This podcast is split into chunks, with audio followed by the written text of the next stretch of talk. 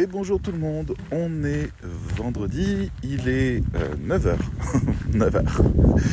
Et, euh, et voilà, je recommence la balade avec Oli, donc euh, j'ai envie de discuter un peu avec vous, le temps d'une balade, comme on dit.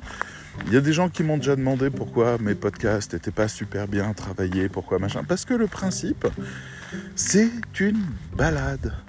Et dans les balades, on prépare rien, on se laisse aller. On parle de tout, on réfléchit ensemble, on avance un raisonnement ensemble, des fois on se trompe, des fois on digresse. Et c'est ce qui fait tout le charme de la balade avec Oli. C'est comme ça que ça se passe. Oli, je vous rappelle, c'est mon chien, si jamais vous découvrez le podcast. C'est ma gentille chienne euh, croisée euh, Chihuahua et Jack Russell. Elle a gardé le meilleur des deux, c'est-à-dire qu'elle est super mignonne, mais que c'est une vraie pile.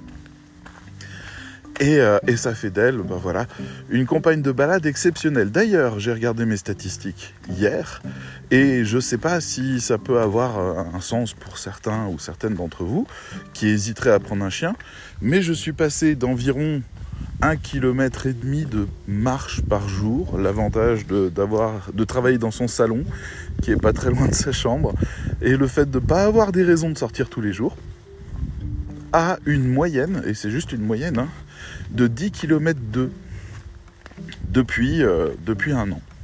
Voilà, 10 km par jour.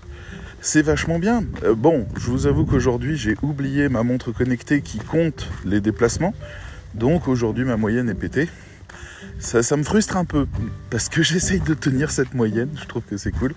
Mais voilà, donc des fois, euh, quand on est un peu tête en l'air, eh ben on se retrouve à casser les choses. Aujourd'hui, j'ai envie de vous parler de quelque chose qui a plein de formes différentes, protéiformes, j'ai envie de dire.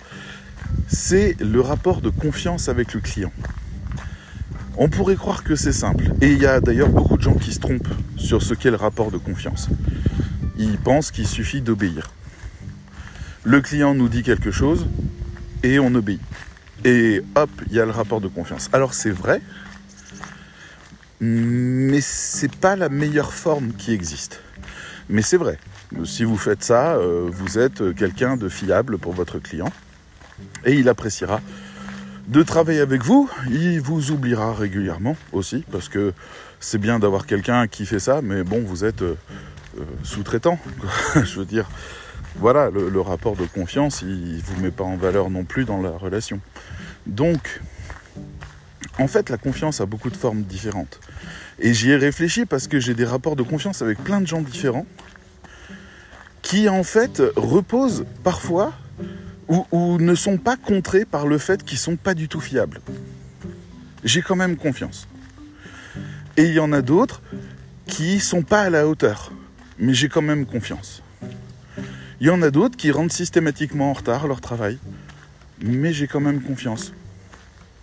Et toutes ces choses-là, en fait, font appel à des formes de confiance différentes qui font que il ne faut pas croire que le monde a des règles. Il n'y en a pas. Le monde est une affaire humaine. C'est-à-dire qu'il y a que, que c'est multifactoriel, par définition. Il y a des gens que j'adore, qui bossent bien, mais j'ai pas confiance. Ah et, pourtant, ils, essayent de rassembler tous les critères, mais j'ai pas confiance. J'ai pas confiance dans ce que je vais leur donner comme travail. Je vais le relire avec attention, je vais faire attention, parce que je sais qu'ils ont certaines faiblesses qu'ils ne comblent pas, et qui fait que parfois, parfois, il y a ce que j'appelle un but contre son camp, c'est-à-dire dans le texte produit, il y a une phrase, un discours, une information qui est fausse, qui est dénigrante, qui est mal faite. Et qu'il faut absolument repérer. Donc, il y a des rédacteurs, quand je suis leur client en tant qu'agence, il y a des rédacteurs qui me livrent leur texte. J'ai la flemme pour une raison ou une autre, je les envoie directement en correction. Je les, je les relis même pas. Je les relis pas, j'envoie direct. Et il y en a d'autres, ils écrivent bien, ils font tous les efforts du monde, mais je dois relire systématiquement tous leurs textes. Parce que parfois, une fois sur deux, une fois sur trois, une fois sur quatre, il y a un but contre son camp. C'est compliqué. La fiabilité est une notion compliquée.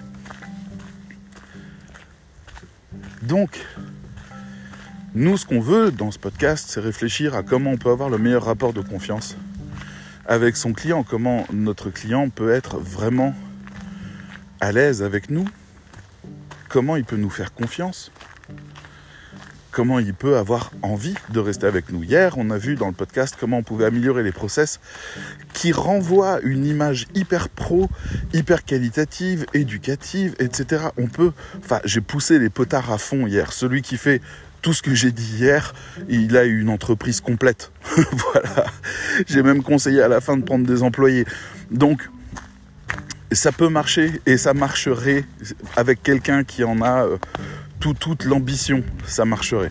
Pour la plupart des rédacteurs web, et ils sont encore dans leur idée d'être des, petits sous-traitants, des petites mains qui font un travail humble et ils ne comprendraient pas forcément tout ce que j'ai expliqué, moi qui ai une bien plus haute opinion de la rédaction web que la plupart des gens.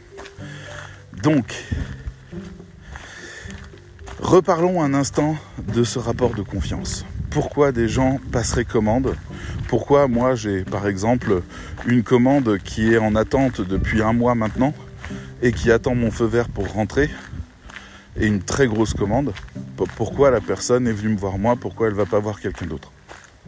Parce qu'elle sait qu'il se peut que je rende le travail en retard, mais que le travail sera nickel, qu'il n'a pas à relire tout le travail, il a juste à mettre en ligne parce que tout a été checké, revérifié, trois fois, croisé, source confirmée et corrigé par un professionnel avant d'arriver chez lui. Pour lui, c'est ça ce qui compte. Moi, après, j'ai des problèmes d'exécution, j'ai plus suffisamment de monde pour le faire, il n'y a pas les disponibilités, il y en a qui sont partis en vacances, etc., etc. Tout ce qui peut nuire à la production quand on essaye d'avoir une équipe freelance, qui ne sont donc pas des salariés. L'avantage du salarié, c'est que tout son temps vous est dévolu et que vous pouvez lui demander de faire à peu près ce que vous voulez dans les cadres du contrat et de s'investir et de tenir des objectifs. L'inconvénient du salarié, c'est que qu'il fasse deux textes, quatre textes, six textes dans la journée, il est payé pareil. Donc la motivation à travailler vite n'est pas là. Là où le freelance, bah, s'il fait six textes, il mange mieux que s'il en fait que deux. Et lui, il voit un sens direct à la démarche. Alors attention, je vais passer. Ah, bon, bah voilà, j'ai les pieds mouillés un petit ruisseau. Donc, il commence à pleuvoir. Et eh oui, c'est comme ça, ça s'appelle le mois d'août. Ça me fait penser que euh, Météo France a fait des excuses publiques parce que Météo France avait prévu un mois d'août très chaud et un mois de juillet très chaud. Ils se sont excusés. Ils ont dit quand on projette à long terme, on a trois scénarios. Soit il fait plus chaud, soit il fait pareil, soit il fait moins chaud. Des fois, on se trompe. Et tu es là et tu dis, en gros, ce que tu nous dis, c'est que tu sais pas. tu sais pas. Tu parles, mais tu sais pas. ok, merci Météo France. Au revoir, bonne journée. J'aime bien. Tout le monde veut maîtriser tout, y compris la météo, c'est ridicule. Bref. Alors, je suis sûr que Macron, il va s'en prendre plein la gueule pour le mois de juillet et le mois d'août pourri.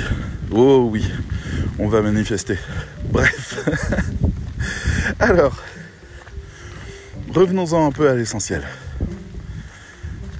Pour pouvoir faire confiance à quelqu'un, il faut que cette personne nous apporte une aide dont on a vraiment besoin.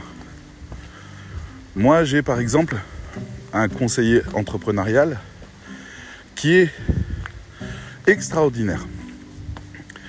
Il euh, s'occupe de quasiment tous les pans de l'entreprise.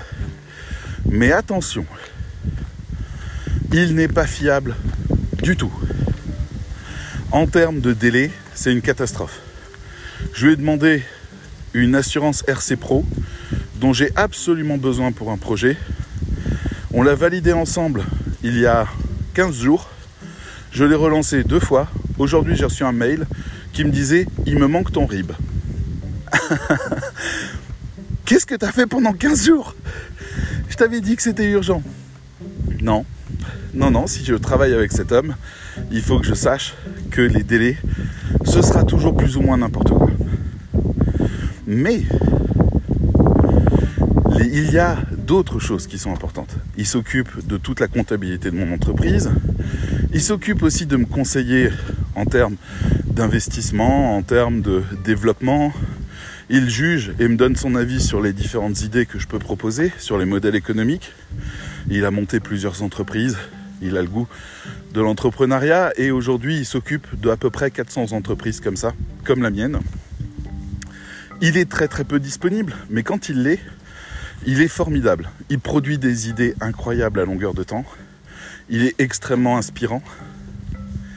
Il a une équipe avec lui qui s'occupe de tout ce qui est gestion classique, de tout ce qui est euh, pour toutes les entreprises, tout ce qui est comptabilité, documentation.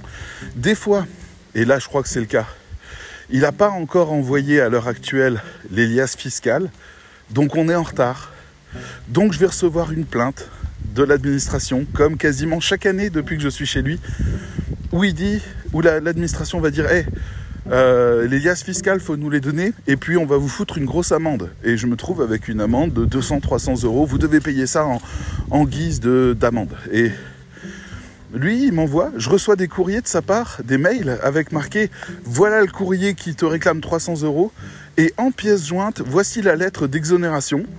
Donc je reçois une autre lettre avec marqué Bonjour, euh, les liasses fiscales sont livrées, je suis désolé, euh, veuillez annuler l'amende. Et il me dit T'imprimes, t'envoies. Il me donne une adresse, t'imprimes, t'envoies. Donc j'imprime, j'envoie, c'est annulé. À la fin, on retombe toujours sur nos pattes. Alors, c'est pas toujours vrai. Des fois, à cause de lui, je me suis retrouvé avec des amendes et des trucs comme ça. Mais globalement, si je fais le ratio entre ce qui me fait économiser, ce qui me fait gagner et ce qui me fait perdre, c'est tout bon. C'est largement bon. Et c'est quelqu'un, si j'ai besoin d'une aide, bon, faut que j'insiste pour réussir à l'attraper, mais si j'ai besoin d'une aide, il est là. Et il m'apporte la meilleure aide possible. Les RC Pro, ça fait. Euh, donc, c'est responsabilité civile professionnelle. C'est une assurance en cas de. Euh, Enfin, c'est de la connerie, j'en ai pas besoin dans mon cas, mais j'ai un partenaire qui me réclame ça. Euh, mais en gros, s'il y a une défaillance, s'il y a un client qui paye pas, s'il y a un, budget, si à cause d'un problème de santé, je ne suis pas en disponibilité de, faire ma tâche, si on réclame des remboursements que je ne peux pas faire, bah là, normalement, la RC Pro prend le relais. C'est une assurance. je n'ai pas de configuration dans ma vie où ça peut vraiment agir j'ai de la trésorerie, s'il y a un problème, je peux compenser.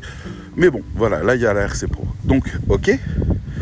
Et euh, je suis passé par une banque, ma banque, qui m'a dit ah oui, oui, on fait une RC Pro. Il m'a fallu trois semaines, un mois avant de réussir à avoir l'information. Parallèlement à ça, Eglantine avait demandé à sa banque, où le gars a dit oui, euh, je te donne tout ça lundi rien lundi. Une semaine après, ah, c'est plus compliqué que ça, il faut attendre. Et hop, encore un mois qui est passé, où à la fin, il m'a dit, oui, euh, euh, il nous faudrait encore des informations pour combler. Je lui ai dit, c'est bon, ça va, merci, au revoir. Et puis j'ai téléphoné à cet ami qui s'occupe de tout ça. Et je lui ai dit, euh, est-ce que toi tu fais de la RC Pro? Il me dit, ah, il se trouve que j'ai maintenant un diplôme d'agent. Ah, Oli qui aboie. Mm Bref, pour finir ça, ah bah non, elle est là. Ah bah c'est pas elle qui a aboyé. Tiens, il y a un autre chien à proximité. Et, euh, et il me dit ah bah ouais tiens justement je fais ça. Euh, écoute euh, voilà je peux te proposer ce tarif là. C'est moi qui m'occuperai si jamais il y a un litige de faire l'interface. Je lui fais entièrement confiance. Donc tu n'as pas à t'inquiéter de tout ça. je t'envoie les documents très rapidement. Très rapidement. On est deux semaines après. Il me demande mon RIB. voilà. Par contre ça me coûte moitié prix et c'est une assurance qui couvre autant que les autres. Parfait pour moi. Donc voilà. Là, il y a de la confiance dans le fait que cette personne est rentable en tout point, tout le temps quoi que je lui demande, il faut que je galère pour l'obtenir. Mais quand je l'obtiens, c'est un truc génial. Et je peux lui faire pleinement confiance. Quand je vais les voir au bureau, je ramène toujours plein de beignets parce que je veux que tout le monde soit euh, gentil avec moi et que si j'ai besoin d'aide, il soit là. donc je ramène des beignets, des gâteaux, des trucs, etc. Et ils aiment bien quand je passe. Mais voilà, je le connais lui, sa première, deuxième assistante, et en cas de problème, j'envoie un mail aux trois, et puis il y en a une des trois qui prend le dossier, et j'arrive à avancer. Mais si j'ai besoin d'un truc urgent, je sais que ça va être la galère. Mais lui, il sait aussi que ça va être la galère, et, il est ok avec ça. Euh, il veut juste pas qu'on l'engueule, mais il, est, il entend le fait qu'on a galéré. Ça le fait rire, mais il me dit, il faut juste pas m'engueuler, quoi. Parce que je suis en train de gérer ça pour 400 personnes. Donc, c'est ok. Mais voilà, ça c'est le genre de personne avec qui j'aime bosser parce que je sais très très bien ce qui va m'apporter et ce qui va m'apporter vaut beaucoup. Donc, un rédacteur web, j'en ai déjà eu aussi, qui rendait toujours tout en retard. Il y en a dans mon ancienne équipe, euh, enfin qui est plus ou moins l'équipe actuelle encore, qui font ça. Et je sais que je leur demande un truc, ils me disent euh, je te rends ça, enfin je demande à une personne un truc, elle me dit je te rends ça lundi, je sais que c'est pas lundi. Je sais que ça sera mercredi, jeudi, samedi et qu'elle ne me préviendra pas et qu'il faudra que j'attende et peut-être même que je la relance. Alors je la relance avec douceur. S'il te plaît, t'en es où? Mais par contre, quand j'ai son texte, je l'envoie directement en correction. J'ai même pas besoin de le relire. Le texte est nickel, les clients félicitent. Tout est parfait. C'est vachement bien. Alors oui, il y a un prix la personne n'est pas fiable. Il faut toujours poireauter. On ne sait jamais quand on va être livré. S'il y a une deadline, eh ben c'est nous qui prenons. On a intérêt à envoyer tout de suite un mail au client en disant on va être un peu en retard parce que on peut pas. Mais voilà, ça c'est une autre preuve de fiabilité. Il y a un autre gars que j'aimais beaucoup avec qui j'ai travaillé pendant deux ans, je crois, à, à un freelance qui s'appelle Fabrice, qui aujourd'hui, si j'ai bien compris, est salarié, du moins j'espère. Il est parti en 2017, donc j'espère que la vie lui va bien en ce moment. Et Fabrice, lui, son truc, il était incroyable. J'ai fini par m'habituer à ça.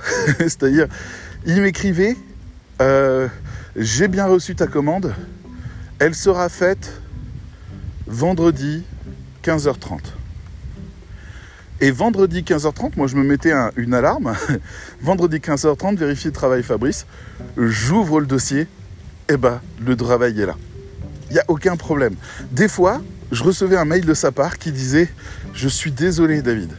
Vraiment, j'ai un empêchement. C'est une vraie catastrophe. Ça sera pas 15h30, ça sera 17h. Et t'es là,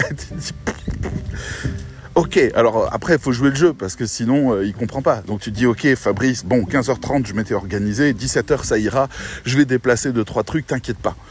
Mais en soi, généralement, je demande les textes plusieurs jours avant la livraison pour pouvoir avoir le temps de les corriger, de les relire, tout ça. Donc, euh, à 1h30 près, je m'en fous. Mais ce gars était d'une régularité et d'une précision. Et ces textes étaient d'une documentation fine qui était incroyable. J'adorais ce gars. Il était, mais par contre, il avait une certaine limitation en termes de, de coloration des textes, en termes d'empathie, en termes d'adaptabilité. Donc c'était très documentaire en fait. Ce qu'il faisait, c'était vraiment très encyclopédique, avec un travail de documentation forte.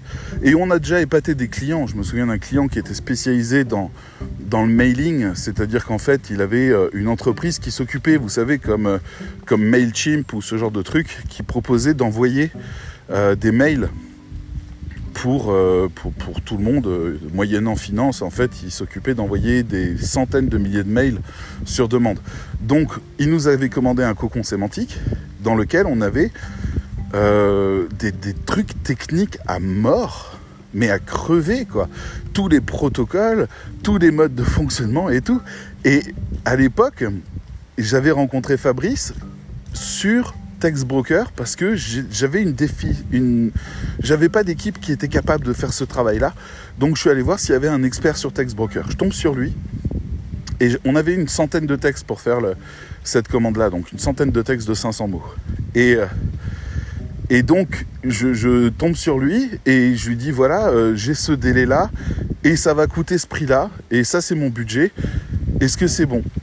Et est-ce que tu peux prendre quelques textes et puis on voit ce que ça donne Et il réfléchit et il m'a envoyé sur Textbroker une réponse qui était Ok, je veux bien euh, faire ce contrat-là à ce prix-là qui n'est pas mon tarif habituel, c'était un petit peu en dessous.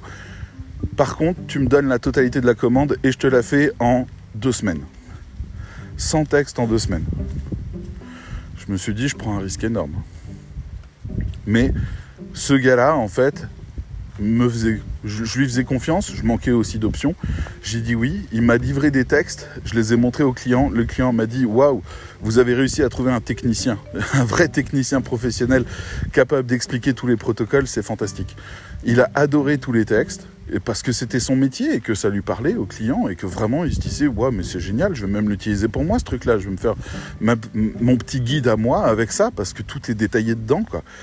Et, euh, et ça s'est très bien passé. Donc j'ai envoyé un autre message sur Textbroker. On n'a pas le nom de la personne, on n'a pas de mail ni rien. Donc j'ai envoyé un message privé dans lequel je l'ai remercié chaleureusement. Et je lui ai dit que j'adorerais travailler avec lui encore à l'avenir. Et j'ai écrit la lettre d'une telle manière que si on lisait d'une certaine manière, il y avait mon adresse mail. J'avais bricolé des trucs pour que l'algorithme repère pas qu'il y avait une adresse mail. Et puis, une heure après, je recevais un mail de Fabrice. Salut, j'ai trouvé ton adresse. C'est quoi le deal? Et puis, hop, je l'ai fait rentrer dans mon équipe. Parce que, parce que, incroyable, ce gars, incroyable, qu'est-ce qu'il foutait sur Textbroker. Par contre, il est toujours resté fidèle à Textbroker. Et à Grid Content, il a travaillé sur les deux. Il, a, il avait un relationnel particulier avec tous les, euh, toute l'équipe de Textbroker, il était très apprécié. Et donc, il m'a toujours dit, euh, je ne travaillerai pas pour toi à plein temps, je dois travailler encore pour les plateformes qui m'envoient des commandes et des trucs comme ça. Je trouvais ça cool, parce que c'est vraiment euh, inattendu. Textbroker étant plutôt une usine, c'était inattendu que quelqu'un y soit lié de manière euh, euh, par fidélité, quoi. Mais c'est ce qu'il a fait. On a travaillé longuement comme ça. Donc lui, il était fiable, mais il fallait pas que je commande un certain nombre de choses. Je me souviens d'une autre personne qui est venue et qui, elle, était conceptrice-rédactrice. Et elle, elle m'a dit oui, euh, je fais des trucs conception rédaction fantastique. Et je lui confiais des articles de blog. Et les articles de blog, ils étaient bien, c'était chaleureux, il y avait du tutoiement, il y avait du truc. C'était, c'était cool, quoi. C'était bien vivant. Mais il n'y avait pas d'infos. Il y avait très très peu d'infos. Il n'y avait pas de volonté de transmettre quelque chose. Juste, euh, elle remplissait l'objectif qui était animer, donner un peu de vie. Sauf qu'une fois que j'avais lu le texte, je me suis dit, bah, j'ai passé un bon moment, mais j'ai rien. Mon problème est toujours entier. Celui qui fait que je suis venu lire ce texte, le sujet même du texte, bah, il n'y a, y a rien. Donc elle, j'ai dû, bah, tristement, la coller sur des postes comme euh, faire la homepage ou euh, faire la page à propos ou faire les pages catégories, les endroits où il ne doit pas y avoir d'infos. Parce que elle, elle, je ne sais pas dire si elle savait pas ou si elle avait la flemme parce qu'elle avait euh, ce sentiment d'avoir un niveau au-dessus, je ne sais pas. Je l'aimais beaucoup, on s'entendait très très bien. Mais je devais l'employer que à ces tâches-là parce qu'elle n'était pas du tout bonne pour ce qui était du vrai contenu fort. Mais à part ça, elle, elle était rigoureuse, tout ça, c'était vachement bien, on s'entendait bien. C'était cool. Donc, voilà, j'en ai eu un autre. Il était très bien, il rendait tout en heure et compagnie, sauf qu'il inventait des informations dans son texte. Je tombais sur des passages et je disais, tiens, ce mot-là, il me dit rien techniquement. On parlait d'un truc extrêmement précis, euh, des VMC, euh, des systèmes d'aération, des trucs comme ça. Et puis il donne un nom et je me dis c'est bizarre ce nom, j'arrive pas à imaginer ce que c'est. Donc j'ai tapé sur Google et puis il n'y a rien. Donc je l'ai contacté et il m'a dit ouais c'est un mot-clé qui vient de euh, 1.fr.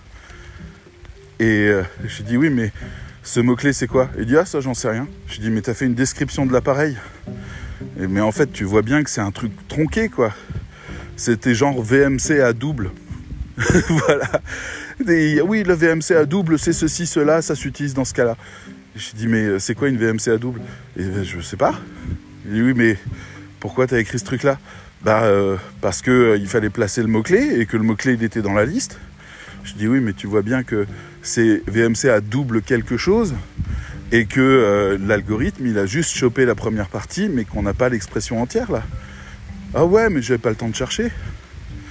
Alors lui, je l'ai viré tout de suite. Je l'ai viré tout de suite parce que lui, il est dangereux. Les autres, on peut encore négocier. Lui, il est dangereux. Lui, il fait passer le client pour un gros con. Lui, il fait passer le client pour un menteur. Et le client, il s'en relève pas si jamais il commence à avoir des mails en disant, ou alors quelqu'un qui l'affiche euh, sur les réseaux, ouais, regardez, il parle de VMC à double, c'est n'importe quoi, euh, c'est qu'est-ce que c'est que ces conneries, ça existe même pas, ils inventent des trucs, c'est qui ces guignols?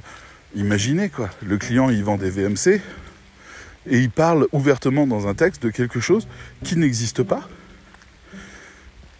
Et pour le rédacteur qui a été formé en SEO, à la rédaction SEO, c'était une bonne stratégie. C'était bon pour les moteurs de recherche, donc on valide.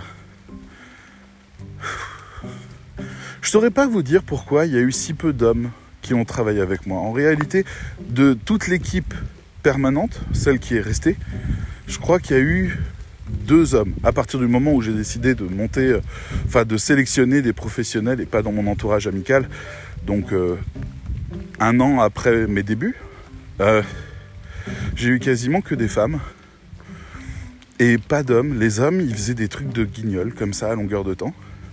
Sauf deux, trois, non, même le troisième, il a déconné. J'ai dû arrêter de bosser avec lui, il rendait plus rien. Il donnait plus signe de vie. Au bout de deux mois, j'ai dû annuler tous ses contrats parce qu'il ne répondait même plus à mes messages. Alors le ghosting, il n'y a pas pire. Il n'y a pas pire. C'est-à-dire, il vaut mieux un petit mail simple qui dit Je suis désolé, je ne vais pas justifier mon acte, mais j'arrête de travailler euh, avec toi. Euh, j'ai apprécié le temps passé, merci, au revoir. C'est suffisant. Je veux dire, euh, je suis pas content, mais au moins je m'organise. Après, il y en a d'autres, ils te ghostent, c'est tout. Ils avaient des commandes en plan, ils ont trouvé un projet meilleur, ils te ghostent. Donc, eux, à éviter, catastrophique il te plonge dans la merde. Donc bon, vous commencez à comprendre un peu le raisonnement. Là, on a des rédacteurs, hommes, qui ont su faire un travail fiable. Il euh, y en a un qui minutait tout ce qu'il faisait et qui n'allait pas au-delà d'un certain niveau de, copywriting, justement.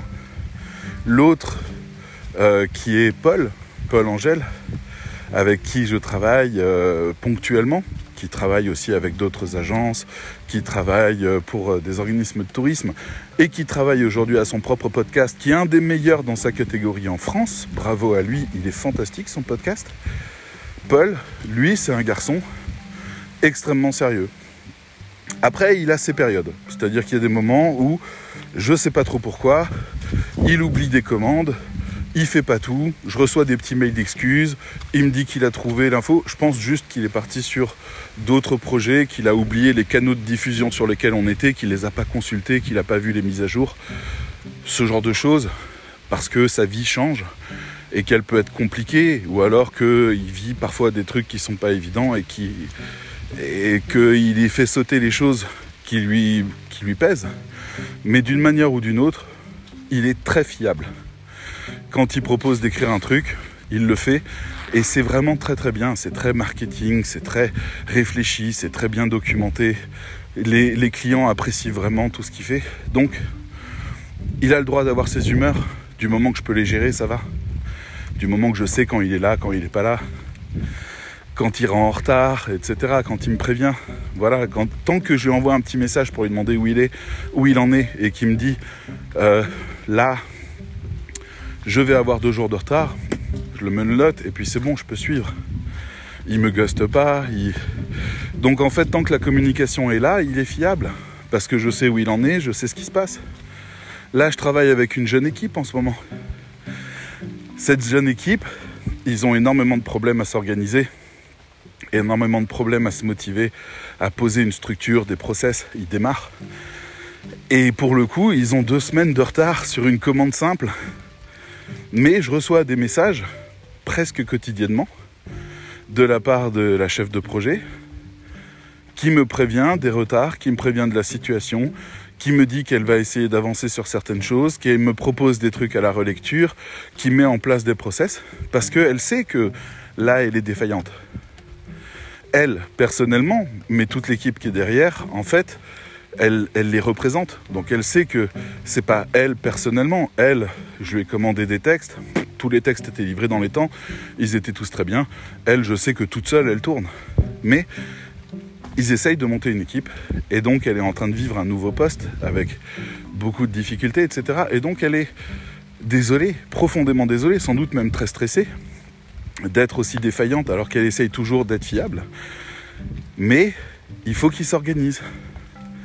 Il faut que ça avance. Il faut qu'il se stabilise. Il faut qu'il monte en puissance. Et le métier qu'elle fait, là, elle, en ce moment, n'est vraiment pas le plus simple.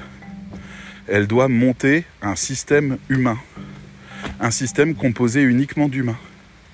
Qui doit tourner comme une machine. Sans qu'aucun humain se sente dévalorisé dedans. Très compliqué. Je l'ai fait toute ma vie. enfin, Ouais, si, quelque part, je le fais toute ma vie. Je sais à quel point c'est compliqué, donc je la conseille, je l'aide un petit peu par rapport à ça. Mais voilà, ça fait d'elle quelqu'un en qui j'ai envie de croire, mais qui n'est pas du tout fiable à l'heure actuelle. Mais qui a quand même ma confiance, mais ma confiance plus tard. Donc je lui ai donné des choses qui étaient pas prioritaires pour qu'il puisse s'organiser, mais j'ai d'autres commandes prioritaires qui sont en attente. Ça m'embête un peu plus alors j'essaye de, trouver des palliatifs ou de les faire moi-même pour pouvoir avancer quand même. Mais voilà. Donc, il suffit pas de mettre de l'argent sur la table pour avoir quelqu'un de confiance en face de nous. Je pourrais vous en parler des heures, j'ai toutes sortes de cas autour de moi. Ah, rien que quand je le dis, j'ai le cas de quelqu'un qui est toujours là pour me conseiller, qui est toujours là pour m'encourager, qui est toujours là pour me féliciter. Et un jour, je lui ai demandé de l'aide et il m'a dit non. Un non du genre, euh, en fait, ça m'intéresse pas. Alors que j'avais vraiment besoin de cette aide, qu'elle aurait tout changé. Mais à part ça, il me félicite encore régulièrement. Il m'encourage encore. Et, il est euh, adorable. Mais dans le fond, il faut pas que je lui fasse confiance. Malgré le fait qu'il m'attire énormément de sympathie et que j'ai vraiment envie de lui faire confiance. Il faut que je fasse attention à ça. Je me méfie beaucoup des gens qui ont euh, des qualités sociales. Des gens qui inspirent confiance tout de suite. J'essaye d'observer les choses et de mesurer les choses. Ça ne veut pas dire que je deviens méfiant. C'est juste que je me méfie de ma confiance j'essaye d'être mesuré. D'accord C'est pas, pas des mauvaises personnes, mais c'est des personnes qui ont eu beaucoup de facilité dans leur vie, soit parce qu'ils ont un physique très agréable, soit parce qu'ils ont du bagou, soit parce qu'ils ont de la tchatch. D'une manière ou d'une autre, en fait, ce qui m'intéresse, c'est les faits. Je me base sur les faits. Je demande quelque chose, la personne me donne une date. Est-ce que la date est tenue? Si elle n'est pas tenue, est-ce que la personne m'a prévenu? Voilà des faits je demande des corrections, les corrections ne sont pas faites. Est-ce que la personne a, posé la question? Est-ce que la personne a vérifié la qualité de ce qu'elle sortait? Est-ce que la personne est disponible pour corriger? Voilà ce qui m'intéresse. C'est comme ça que je vais regarder les gens que je trouve séduisants, agréables, euh, qui inspirent confiance. Parce que on n'est pas tous pareils. On a des critères dans la vie qui font qu'on peut faire confiance à quelqu'un ou pas. Est-ce qu'il a confiance en lui? Est-ce qu'il fait des promesses fortes? Est-ce qu'il arrive à me comprendre? Etc. On a plein de critères comme ça. Et vous avez peut-être des clients qui sont comme ça. Et qui arrivent à vous amener à, travailler pour eux, soit gratuitement, moyennant... Euh, je repense à une connerie que j'ai faite quand j'étais gamin. Mais moyennant euh, euh, de la visibilité qu'ils vont vous promettre moyennant une paye potentielle si jamais le site a du succès, moyennant une participation à leur réunion ou j'en sais rien. Je veux dire, il faut s'arrêter et il faut prendre une feuille de papier et il faut désamorcer le charme pour regarder l'offre. J'avais écrit comme ça pour Bastien Bricou, qui est un, un mentaliste qui a fait des émissions de télévision et des trucs comme ça. C'est un copain qui me l'a présenté en disant oui, Bastien, je travaille sur son site, il a besoin de contenu. Euh, va le voir. Donc, je suis allé le voir en disant bonjour, je suis jeune rédacteur. C'était tout au début, je suis jeune rédacteur web. Vous avez besoin de quoi? Ouais, il me faudrait des contenus sur le développement personnel. Je travaille sur un énorme site qui va être une plateforme de développement personnel avec des formations, avec des stages, avec des trucs. C'était très nouveau à l'époque. Hein. Et je lui avais dit, euh, ouais, euh, bon, vous êtes un mentaliste, vous êtes un manipulateur, euh, vous avez écrit tout un bouquin sur la manipulation, faut pas me manipuler moi, hein, sinon je me casse. Mais non, c'est bon, t'inquiète pas. Je lui ai écrit, je sais plus, 8 ou 16 textes gratuits. il m'a eu Il m'a eu Il m'a eu. Il m'a dit, ouais, ouais, tu verras ton nom, machin, tu pourras l'associer. Et alors, c'est vrai que pendant très longtemps, j'avais sur mon LinkedIn le fait que j'avais été euh, auteur-rédacteur pour Bastien Bricou. Ce qui est pas mal. Ça m'a attiré personne parce que c'est pas du tout les mêmes publics, je l'ai appris par la suite entre ceux qui passent des commandes de texte et ceux qui sont fans de Bastien Bricou, euh, le, point de jonction entre les deux est très faible. Et lui, je pense, je ne saurais pas dire aujourd'hui si il était sincère ou si il avait vu comment il pouvait obtenir de moi quelque chose, mais il m'a servi de leçon. La leçon que j'ai appris suite à ça, c'est ne plus jamais travailler pour rien. Ne plus travailler pour rien, ne plus travailler pour une promesse, ne plus travailler pour, euh, même pour des amis, je ne travaille pas gratuitement. Il m'est déjà arrivé que des amis me demandent des textes ou des choses comme ça. Je leur ai demandé un euro symbolique en échange. Parce que ma promesse, je dois la tenir par rapport à moi-même. J'ai envie d'aider mon ami, il n'a pas d'argent, il veut se lancer. Un euro symbolique, un kebab, un, un resto, une bouteille de vin. Peu importe. Il doit y avoir une tractation commerciale. Il doit y avoir un prix à mon travail. S'il n'y a pas de prix, alors je suis en train de travailler pour rien. Si je veux rendre juste service à un copain, le pire c'est ça, c'est que j'ai déjà fait des trucs pour des amis et ils en ont rien fait eux de leur côté. Je leur ai envoyé des textes, ils les ont jamais mis en ligne, la flemme. Et ça, je veux pas le vivre non plus, ça me met en colère et après je perds mes amis. Donc, paye. Et c'est comme ça qu'un de mes premiers contrats pour développer l'intégralité d'un site internet design plus contenu, j'ai demandé 200 euros à un ami qui était très heureux de me le payer parce qu'il avait compris que c'était juste 10 fois moins cher que le prix normal et que je le faisais vraiment par amitié. Mais voilà, ça m'a aussi engagé de l'autre côté à faire quelque chose de qualité. Donc bref, même pour les amis, j'applique cette règle. J'applique la défiance de base, par rapport aux gens avec qui je travaille. Par exemple, si je recrute quelqu'un de nouveau ou quelqu'un de débutant, je lui accorde le droit de se planter parce que je ne m'attends pas à ce qu'il fasse un bon travail du premier coup, ni du deuxième, ni du troisième, ni du quatrième. Je sais que ça va s'affiner. Mais la défiance, je la mets en place. Je ne veux pas avoir des attentes. Parce qu'il ne faut pas. Ça ne mérite pas. Cette personne, malgré tout ce qu'elle peut promettre, n'est jamais allé sur mon terrain, n'a jamais répondu à mes briefings, ne s'est jamais adapté à mes demandes. Elle a tout à apprendre. Forcément, elle va se tromper. Donc, j'essaye d'avoir cette distance. Les choses qui font que j'arrête de travailler avec quelqu'un, c'est soit le fait qu'il n'est pas fiable dans ses délais ou dans ses promesses et qu'il ne m'apporte pas quelque chose qui compense ça, parce que délai plus promesse, vous avez mon conseiller entrepreneurial, lui, je vérifie juste le temps, voilà, lui, euh, il n'est pas fiable dans les délais, il est moyennement fiable dans les promesses, mais quand il fait un truc, j'économise des milliers d'euros, ou j'en gagne. Donc, euh, bienvenue, pas de problème, tu as le droit d'être euh, ce genre de personne, ça me dérange pas à partir du moment où quand tu fais, c'est top. C'est vraiment quelque chose qui change la donne. Il y en a d'autres, voilà, ils, vont euh, faire un travail qui va être propre et ils vont avoir l'impression de faire le max.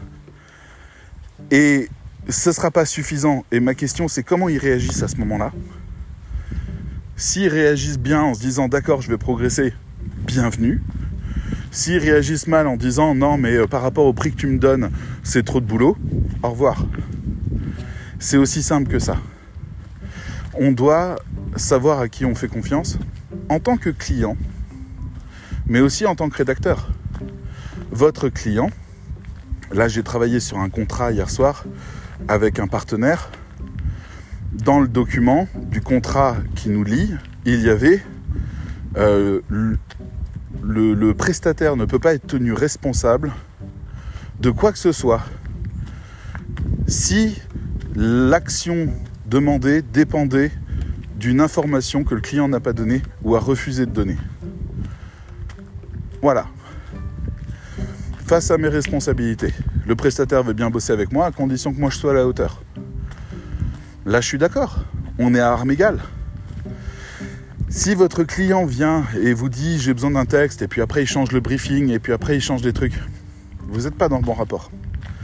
S'il pouvait lire ce genre d'informations, alors c'est parfait. Vous pourriez lui dire, excusez-moi, vous n'avez pas respecté le contrat. Je vous ai demandé ces informations-là, vous avez validé. À partir du moment où vous validez, c'est fait, quoi. Et on est parti. Et c'est vous qui avez décidé. Je vous ai clairement et complètement informé, ça c'est une autre partie du contrat. Moi, en tant que client, je dois être pleinement informé des causes, conséquences, investissements, succès, risques qui sont en jeu lors d'une action. Mais de l'autre côté, si je dis oui, c'est ma responsabilité après. Terminé. Donc c'est pas mal. Vous voyez? On est pas mal avec ce truc-là. Parce qu'on peut se faire confiance. Le prestataire ne se prend pas pour moins que ce qu'il est. Il a conscience de ce qu'il apporte aux gens. Il a conscience de l'avantage qu'il offre, même si c'est que des textes. Mais de l'autre côté, le client a ses responsabilités. Il doit les avoir. S'il ne les a pas, s'il ne les prend pas, il prend le prestataire pour un imbécile qui aurait du temps, qui aurait de l'énergie, ou qui aurait simplement faim T'as faim, tu veux manger, ta gueule. Non, non. Toi, je veux plus bosser avec toi, terminé. Mais je vais chercher un autre client qui va pas me dire ta gueule parce que j'ai faim, qui va me dire ok, je vais te faire bosser. T'inquiète pas, j'ai plein d'idées, plein de commandes, et tu vas m'aider à les élaborer. C'est lui que je cherche, pas toi. On a comme ça dans le guide de survie de Madagascar une page entière avec des screens de clients français qui parlent comme de la merde au rédacteur web malgache. Et je suis là et je me dis, mais les gars, il y a quelqu'un de l'autre côté de l'écran qui en a rien à péter de, qui vous êtes, qui vous prend pas du tout pour un seigneur ou un patron, qui attendent juste de vous que vous soyez un bon client, un client qui fasse son travail de client, en qui ils peuvent avoir confiance. C'est complètement ouf. La notion de confiance, elle a complètement disparu. Je ne sais pas si avec tous mes nombreux exemples, j'ai pu réussir à vous ouvrir un peu l'esprit à ça. Ce que j'essaye surtout de vous dire, pour finir par rapport à ça, c'est que d'un côté, vous devez être exigeant sur tout ce qui est sensible et vital. Vous ne devez pas faire confiance à quelqu'un qui pourrait vous nuire ou qui a des prédispositions à vous nuire euh, par un comportement que vous trouvez dangereux, qui vous oblige à plus de, plus de vigilance, d'accord? Tirer contre son camp, c'est une expression de football, c'est quand le joueur, il se retourne et il tire dans son propre but et il met un but pour l'équipe adverse. Ce genre de choses est une trahison. Donc, les gens qui peuvent tirer contre votre camp, qui peuvent par exemple mettre des commentaires négatifs si jamais vous ne faites pas votre travail comme ils l'entendent et qui n'attendent pas que vous corrigiez ou que vous améliorez pour mettre une grosse saloperie à un endroit que vous ne pourrez pas effacer, qui vous menacent ou quoi que ce soit. Voilà. Ces gens-là, il faut s'en écarter parce que ils vont tirer contre leur propre camp, contre vous, alors que vous, vous êtes en train de les aider. Donc d'un côté, il faut avoir des critères d'exigence. De l'autre, il ne faut pas être sensible au charme.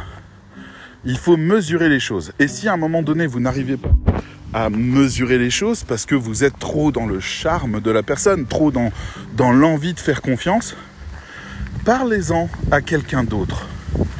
Essayez de verbaliser les choses. De dire à une amie ou un ami, voilà, ce client me propose ça, il me demande ce service-là, blablabla, voilà, voilà qui il est, voilà ce que j'en pense, voilà pourquoi je crois en lui, voilà pourquoi euh, je, peut-être il faudrait que j'en doute. Qu'est-ce que t'en penses? Et la personne qui n'a pas été exposée à ce charme vous dit mais t'es complètement cinglé. Et là, vous avez une réponse. Faites confiance à la logique. D'accord? Ne faites pas confiance aveuglément, sans preuve, simplement parce que la personne a du charme. Ne faites pas ça. Et puis, le troisième point, c'est accorder votre confiance d'une manière intelligente. C'est-à-dire qu'il y a des gens qui sont apparemment défaillants, mais qui ne le sont pas. Il y a des gens qui sont de très bons conseils, mais qui sont bordéliques. Il y a des gens qui ne vous montreront pas ce qu'ils font pour vous, alors qu'en fait ils le font. Soyez objectif dans votre rapport de confiance avec les uns ou les autres. Si la chef de projet de cette équipe qu'on est en train de, mettre en place n'a peut-être pas le meilleur leadership du monde et n'est pas forcément euh, encore bien formée à donner des indications de correction, il n'empêche qu'elle fait les meilleurs textes du groupe et qu'elle est capable de dire si un texte est à la hauteur ou non. Et en ça, il faut avoir confiance. Il ne faut pas avoir confiance sur le fait qu'elle parle, qu'elle dise des choses qui peuvent être vexantes ou ce genre de trucs parce qu'elle elle apprend.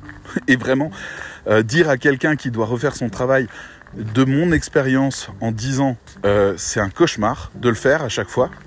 Il euh, y a des gens qui se vexent pour tout et n'importe quoi parce que on est tous différents. Il y a une phrase qui passe chez quelqu'un, une autre phrase qui passe pas chez l'autre. Il n'y a pas de possibilité d'être gentil. Quand j'essaye d'être gentil, moi je reçois des trucs qui sont pas corrigés en disant Oh bah je pensais que c'était pas essentiel, t'avais pas dit qu'il fallait.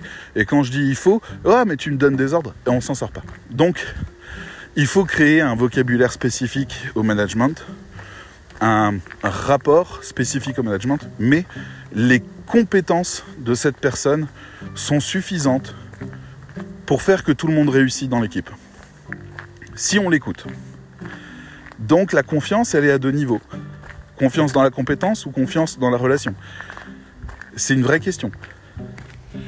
Voilà. On peut faire confiance à quelqu'un même s'il se comporte très mal. Parce que en fait, alors elle se comporte pas du tout très mal, mais je pense à un cas plus extrême que j'ai connu avec un client qui me hurlait dessus et qui m'insultait. Mais qui était incroyablement carré j'ai appris des trucs avec lui qui étaient géniaux. Et puis à un moment, mon amour propre en a quand même eu marre. j'ai arrêté. Mais je regrette parce qu'il fait partie de ces gens intolérables, mais qui vous emmènent sur la lune. Il y a des gens comme Elon Musk ou comme Steve Jobs qui sont réputés pour être des connards dans la vie, mais des vrais connards. Mais ils vous emmènent sur la lune. Ils vous embarquent parce que eux ils montent. Mais il va falloir tolérer un peu leur comportement de connard on est fait pour ça ou on n'est pas fait pour ça, on s'écoute, on se respecte, mais des fois on rate un ascenseur ou un train qui nous aurait emmené à un endroit bien meilleur si on avait accepté un petit peu plus de fermer la gueule sur notre amour propre. C'est pas une règle, c'est au cas par cas, mais des fois il faut pas rater le train et des fois il faut laisser partir le train. La confiance, c'est compliqué. Et le mieux qui puisse vous aider, c'est votre instinct pas votre intellect. On peut vous charmer, on peut vous tromper, on peut vous balader, on peut vous promettre des trucs qu'on fera pas. Non, votre instinct. Vous avez un instinct de survie que vous pouvez mettre au service de la confiance. Ne devenez pas panerano, mais si vous sentez qu'un truc va pas, interrogez-vous tout de suite. Si quelque chose sonne faux, interrogez-vous tout de suite. Mesurez les risques. Réfléchissez à votre investissement. Acceptez ce que vous risquez de perdre si vous voulez quand même jouer. Moi, j'ai eu comme ça un, et je finis là-dessus, un, cauchemar à vivre parce que mon instinct et mon intellect disaient des choses complètement différentes. J'ai prêté de l'argent à quelqu'un que j'aimais sincèrement, énormément, et qui avait besoin de cet argent. Je lui ai prêté et cette personne m'a fait la promesse de me rendre cet argent deux mois plus tard. Et c'était beaucoup d'argent. Et cette personne a quitté ma vie après. Et elle est partie très loin. À un endroit où je ne pouvais plus la voir ni même lui parler, quasiment. Elle n'est pas morte, hein. c'est juste que vraiment la communication était quasiment impossible. Sans parler du fait qu'elle était occupée à bien d'autres choses. Et pendant ces deux mois-là, mon, intellectuel, mon intellect me disait Tu t'es fait rouler, tu viens de tout perdre. C'était vraiment presque toutes mes économies que j'avais données. Et le cœur, l'instinct disait non, attends. Attends, ça va bien se passer. Et les deux, pendant deux mois, m'ont fait faire des cauchemars, des crises d'angoisse, de l'anxiété. Je recommande à personne cette situation, c'était une horreur. Mais voilà. Est-ce que j'ai été trahi à un degré tel que, j'avais un couteau dans le cœur et, et plus d'argent? Ou est-ce que tout allait finalement bien? Deux mois plus tard, l'argent est tombé sur le compte. Sans un mot, sans rien, il est juste tombé sur le compte, comme promis. Et ça a été une délivrance. Donc, votre instinct est aussi fort que votre intellect. Mais c'est mon instinct qui avait raison ce jour-là. Allez, je vous dis à bientôt. Bye.